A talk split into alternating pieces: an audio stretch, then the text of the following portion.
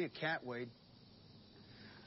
How do you know, though? I saw it. Bring your rifle with you, Bubba? You said you saw its hand. D- did you mean its hand or did you mean paw? Mais um Pocket Horror e hoje a gente vai falar do filme After Midnight, filme de 2019 e resumidamente um filme de monstro com romance. O Hank e a Abby são um casal de namorados. E em um determinado momento no filme você vê que o Hank tá sozinho, tá melancólico numa casa lá que ele mora. E você fica pensando, né, o que, que aconteceu e tal. Daí em paralelo fica aparecendo as imagens dos dois juntos e tal, bonitinho. E daí depois aparece que ele tá sozinho. O Hank e a Abby, eles moram na casa que o Hank herdou da família e moram há muito tempo juntos e tal. A partir do momento que a Abby sai de lá, um monstro começa a aparecer de noite na casa do Hank, tipo, na, arranhando a porta. Assim. Foi bem depois, assim, que ela saiu. E toda noite ele aparece e tal, aí fica aquela coisa, né? Que diabos é isso? O monstro fica meio que escondido, não dá pra ver muito bem o que que é. E aí começa o mistério. No caso, esse filme ele é dirigido pelo Jeremy Gardner e o Christian Stella. E no elenco ele tem o Gardner como o Hank, a Brea Grant como a Abby, Justin Benson como o irmão da Abby Shane, Henry Zebrowski como Wade, o melhor amigo do Hank. O Jeremy já dirigiu e atuou em outros dois filmes chamados The Battery e Tex Montana Will Survive. Eu não assisti esses dois, mas eu tive a impressão de que ele vai muito por essa ambientação assim no meio do interior, com os caras meio redneck, sabe? E a gente percebe um pouco essa vibe em After Midnight também. E outra pessoa que eu acho relevante, digamos assim, nesse elenco é o Justin Benson, que no caso ele dirigiu Synchronic, que é um filme que eu tô esperando muito para ver, e Spring e The Endless, que são filmes aí muito interessantes. Nossa, eu o Spring eu adoro pra caralho. Eu sou muito de, tipo, gosto de muitos filmes, mas não sei quem dirigiu, sabe assim? Sei. The Endless eu vi, e em Spring o Jeremy ele também chega a atuar até, e ele atuou recentemente em Bliss, um filme que a gente até conversou assim por alto, que é um filme interessante também, que um dia, quem sabe, a gente traga aqui. Do Joey lá, do Joey Begos? É, esse mesmo. A ideia para esse filme ele surgiu basicamente de um longo relacionamento que o Gardner estava tendo e, e, essa noção que ele, que ele teve, esse pensamento de que às vezes em relacionamentos muito longos alguém sempre acaba cedendo e se sacrificando mais do que o outro, sabe? E a gente percebe isso no filme também. Que assim, eu, eu notei que não explica didaticamente o que acontece. Tipo, ela não fala, ah, você fez isso, isso, isso. Não, você vai vendo durante o filme os fatos, né, que vão acontecendo. Tipo, ah, os amigos tendo filho, casando, sei lá. E ela quer isso, mas ele nunca dá a entender que ele quer. Aí aparece ela com aquela carinha triste, tipo, ah, droga. Uhum. Que o relacionamento deles vai, vai murchando, digamos assim, por conta dessas, dessas coisas que a Abby sente falta, que o Hank não, não vai atrás. Tem uma cena também do Shane, porque o Shane ele é meio que o, um policial, né, na, na área, e ele é irmão da Abby. Uma hora eles se discutem ainda enquanto a Abby tá, entre aspas, desaparecida, que ele joga na cara, mas tipo, o que, que você esperava, né? Tipo, vocês estão há tanto tempo juntos, tipo, eles nem casaram ainda, de fato, eles estão morando junto, mas é, lá eles têm essa noção de que precisa casar e tudo mais, e filhos, e você vai tendo uma noção então do que que aconteceu. É, tipo, tem aquela cena, um diálogo até bem extenso dos dois esperando o monstro na porta. Uhum.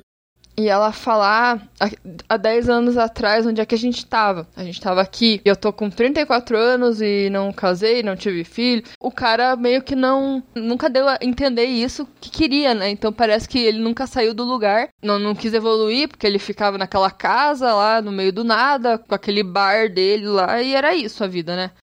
Sim, sim. Eu gostei dele porque ele meio que me surpreendeu desde o início, assim, em diversos momentos. O primeiro é que eu só tava com a sinopse dele, né? E aí, quando começou, aí eu vi aquele casalzinho bonitinho e tal, porque começa com eles juntos, né? E aí já de repente, tipo, um corte já para ele sozinho, isolado no sofá, já, tipo, depois de uma noite do, do monstro, né? Que foi atacado.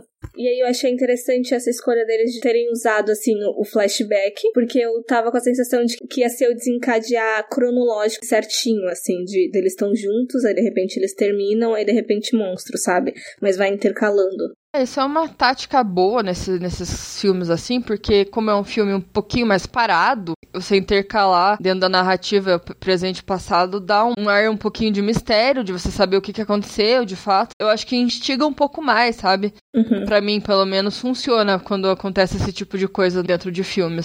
Sim, e eu achei interessante também, porque aí quando a Abby volta, eu fiquei com a sensação, porque também tem uma mudança de fotografia, assim. Aham. Porque quando eles estão juntos é aquele tom mais quente, né? E quando eles estão separados é mais frio, mais azul. E quando a Abby volta, eu tive a sensação de que ainda era um flashback. Eu não sabia se ela tava voltando de verdade, sabe? Aham, eu achei muito isso. Eu só realmente tive a noção de que ela tava lá quando ela fala pra ele consertar a porta. Uhum. Porque antes disso eu falei, será que isso tá no passado ou no presente?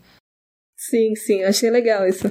Outra coisa que, que a gente até conversou, que eu te falei que eu gostei, foi a questão deles terem dado sensibilidade e fragilidade no Henk, porque também não era uma coisa que eu tava esperando, porque chega no final, ele realmente assume todas as coisas no relacionamento, ele fala que, teoricamente, ele realmente é culpado por tudo aquilo, e que a única coisa que ela tá errada é que, tipo, ele ainda ama ela, sabe? Eu não tava esperando isso ainda numa situação em que o Shane tinha acabado de falar um monte de merda pra ele, eu tava esperando ele pegar, começar a bater na mesa e começar a ficar, tipo, uma coisa super agressiva. E eu achei interessante isso e o fato deles não terem demonizado a Abby, assim, como a gente costuma ver, né? É, poderia ali acontecer do- dos dois brigarem, né? Entrar numa luta ali. Eu falei, né, que, pra você antes, que eu não, não tinha ido atrás de sinopse nem nada. Eu simplesmente assisti e fui, fui levando, assim, o filme. Até que quando chega essa parte do conflito, eu fiquei pensando também uma hora que ele começou a admitir a culpa em tudo. Ela faz uma cara muito. Parece que ela vai terminar com ele. Eu não sei, eu tive essa impressão que ela não fez uma cara muito boa. Uhum.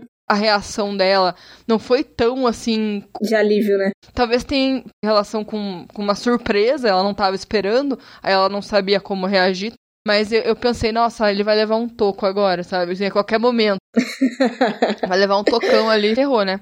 E também, eu não sei se eu achei o filme muito rápido, ou eu que entrei no filme e foi de boa, assim, mas quando ele começa a cantar, daí aparece o monstro, eu não tava esperando jamais aquilo. Eu simplesmente não tava esperando nada. Eu acho que eu tava levando só pra ver onde é que ia dar, porque eu não tinha a menor ideia do que ia acontecer.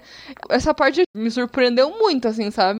Sim, e ainda mais que a gente tava com aquela ideia, porque eles ficaram esperando o monstro, o monstro não apareceu, e a gente, tipo, tá, ok, então talvez o monstro realmente só tenha sido uma metáfora pro, pro medo, raiva, pros hábitos autodestrutivos que o Hank tava sentindo. E aí, de repente, vem a porra do bichão, e eu também gostei muito, é um do- dos momentos que me surpreendeu, assim, porque apareceu mesmo a porra do bicho, velho. E é um bicho absurdamente escroto, Bizarro. totalmente efeito prático, isso eu achei muito legal também. Não tem CGI, Sim, sim. pra mim já ganhou pontos. Eu odeio CGI em filme que não precisa de CGI. Vamos combinar que CGI não é, não precisa pra tudo, tá?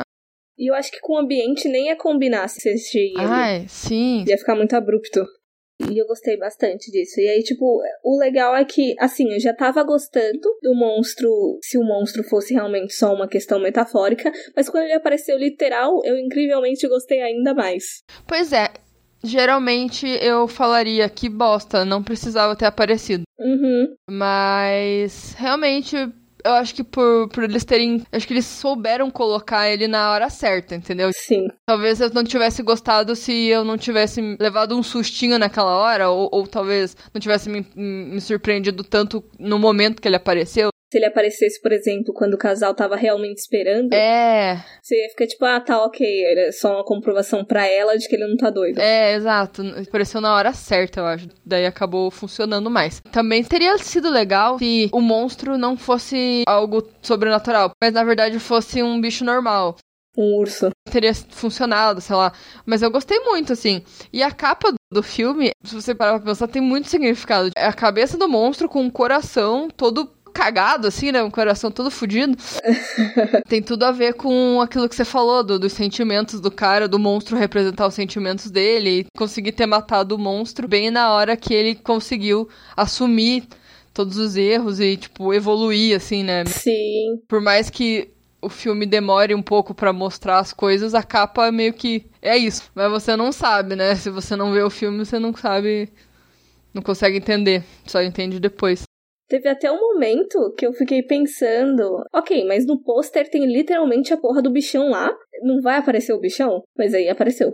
Foi um filme assim, quando eu ouvi falar dele, que já faz um tempo, eu, eu acho que eu fui no Rotten Tomatoes e ele tava lá e tava bem aquela imagem dos dois caras no meio do campo. Me veio outra coisa totalmente diferente na cabeça do que eu assisti, sabe? Não achei que ia pra um romancezinho, não tava esperando isso. Não sei, na verdade, o que eu tava esperando. Eu meio que vi ali a sinopse do Rotten, que é bem curtinha, não explica muito, e meio que ele caiu no esquecimento. Daí você falou dele de novo esses dias, eu falei, epa, esse filme aí eu lembro que eu queria ver. Eu descobri ele nesses sites também, né? Não, pra falar a verdade, eu descobri ele no Leatherbox, eu acho. Entre um e outro. Tinha uns elogios meio que ok, né? Aí eu falei assim, ah, vou me arriscar. Mas eu me interessei, eu acho que pelo pôster. Eu gostei bastante do pôster desse filme. Acho que eu conheci esse filme no Rotten Tomatoes por causa de uma lista que ele tá de melhores filmes avaliados, maiores notas. Se eu não me engano, foi lá. Posso estar errada, mas é que ele tem uma nota muito boa, então pode ser que ele esteja lá. Ele tem quase 90% de aprovação a audiência tá em 49, né?